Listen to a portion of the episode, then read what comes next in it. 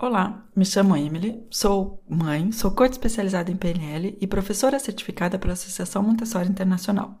Você está ouvindo o podcast Café Montessori, um podcast para mães, pais educadores que querem viver melhor com as crianças. Hoje queria trazer para você a questão das regras e das rotinas na sala de aula e qual benefício elas trazem de maneira geral para o grupo, para a comunidade.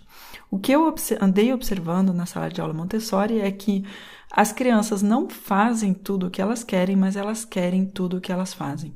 E por que isso? Há muitos motivos, mas um deles é que há uma rotina estabelecida e as crianças sabem como trabalhar em comunidade, elas sabem como trabalhar em grupo. Há uma certa. É, há um certo ritmo, há uma certa repetição, há uma certa. É, um, um, lado quase de controle. As crianças sabem que elas é, podem antecipar o que vai acontecer e, e assim elas podem, de alguma maneira, controlar tanto o dia quanto o, o que vai ser pedido delas. Então, quais as regras assim nas quais eu estive observando? É, quais as regras que eu me considerei assim bem benéficas na sala de aula?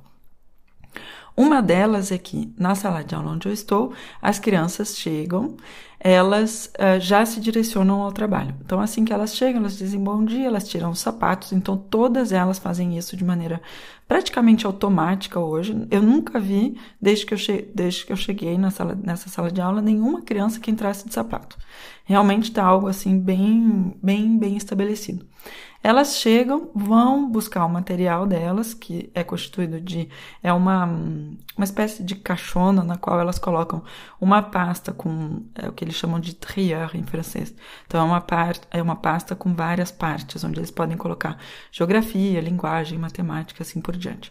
Dentro eles têm o caderno de linguagem, onde eles podem escrever histórias, podem escrever é, os ditados, coisas assim. Tem um caderno de poesia no qual eles podem escrever. Um, tem outros materiais que agora não me vem em mente. Entre eles tem o livrinho com as agulhas. Então, todo o material de cada criança está dentro daquela caixa. E que eu andei observando é que a criança, assim que ela chega, ela vai buscar a caixa. E nessa sala de aula, elas uh, se organizaram é, está muito claro para as crianças que há do, dois objetivos diários, que são os objetivos de linguagem e de matemática. Então, todo dia de manhã, as crianças fazem linguagem e matemática. E vem de uma maneira bastante espontânea. Então, elas têm a liberdade de escolher o que elas vão fazer nessas, nesses dois temas, mas elas sabem que aquilo é esperado delas na manhã. Hoje de manhã, por exemplo, hoje é segunda de manhã, eu fui ver várias crianças e conversar com elas para propor apresentações e algumas delas me disseram: "Ah, quero sim, mas agora estou acabando meus objetivos, ainda não terminei meus objetivos". E eu achei isso muito interessante, que a criança ela tem em mente a sua própria agenda e ela tem essa até essa possibilidade de se organizar em função daquilo dos objetivos que ela se fixou. Então, no caso, eu tinha uma apresentação que eu tinha em mente para fazer para duas crianças, que eu senti como interessante para elas, e a gente conversou também com a outra, com a minha colega, a outra educadora, e dei essa possibilidade para as crianças de terminar os objetivos antes de, uh, de terem a apresentação.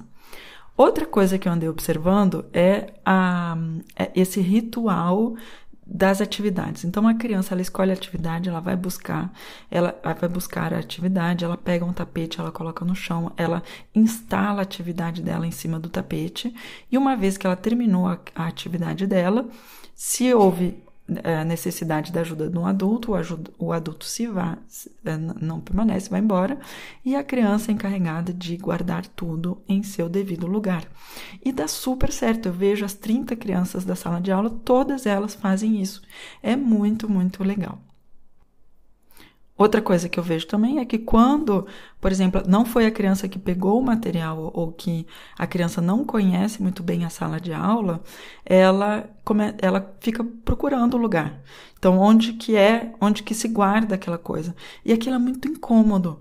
Então, a ordem no ambiente é muito importante para que a criança possa sentir essa autonomia de pegar, fazer e guardar sem muito esforço, porque Ninguém quer passar tempo procurando coisas ou procurando qual é o lugar.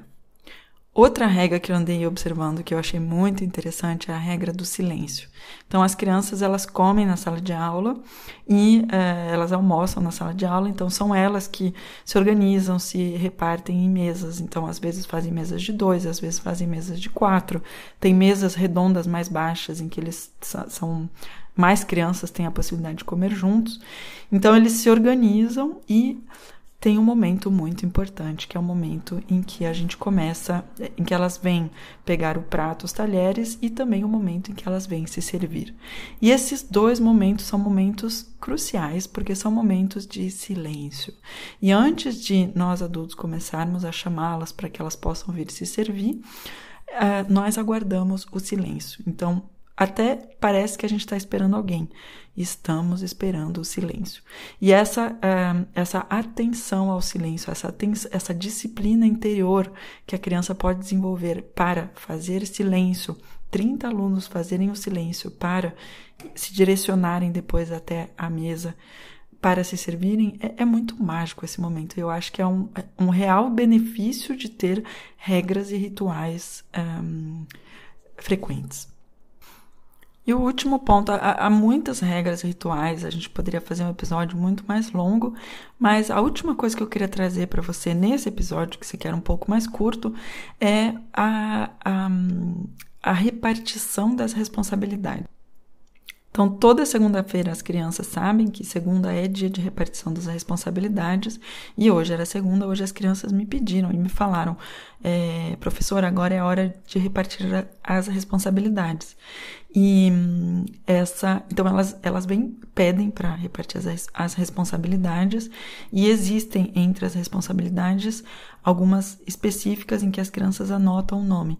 Então, aquelas que anotam o nome, elas precisam ver exatamente qual é a hora, porque elas vão ter que pedir em quatro momentos precisos do dia uma atenção da classe inteira. É o momento que se, se toca o gong e que elas pedem atenção para quatro momentos rotineiros da sala de aula. Um deles sendo o momento de arrumar a classe para se preparar para o almoço. Então, é, existem tanto as responsabilidades da segunda-feira, como as responsabilidades diárias, que na verdade é um quadro branco com as quatro com relógio, né? A gente tem um relógio de ponteiro mostrando quais são os quatro momentos do dia em que uma pessoa da classe vai pedir a atenção de todas para que algo seja feito pela comunidade. E um deles é isso, eu acho que é às 11h40, mais ou menos, 11h30, 11h40 da manhã, tocar o gong para avisar a todos que está na hora de fechar o trabalho e de arrumá-lo para se preparar para o almoço. Então, isso é o que eu queria trazer para você hoje. Eu espero que o episódio, que você gostou do episódio e não hesite em compartilhar com amigos, amigas, família, com profissionais da área, com pais e mães que possam beneficiar dessa desse bate-papo e nos vemos muito em breve para o próximo episódio.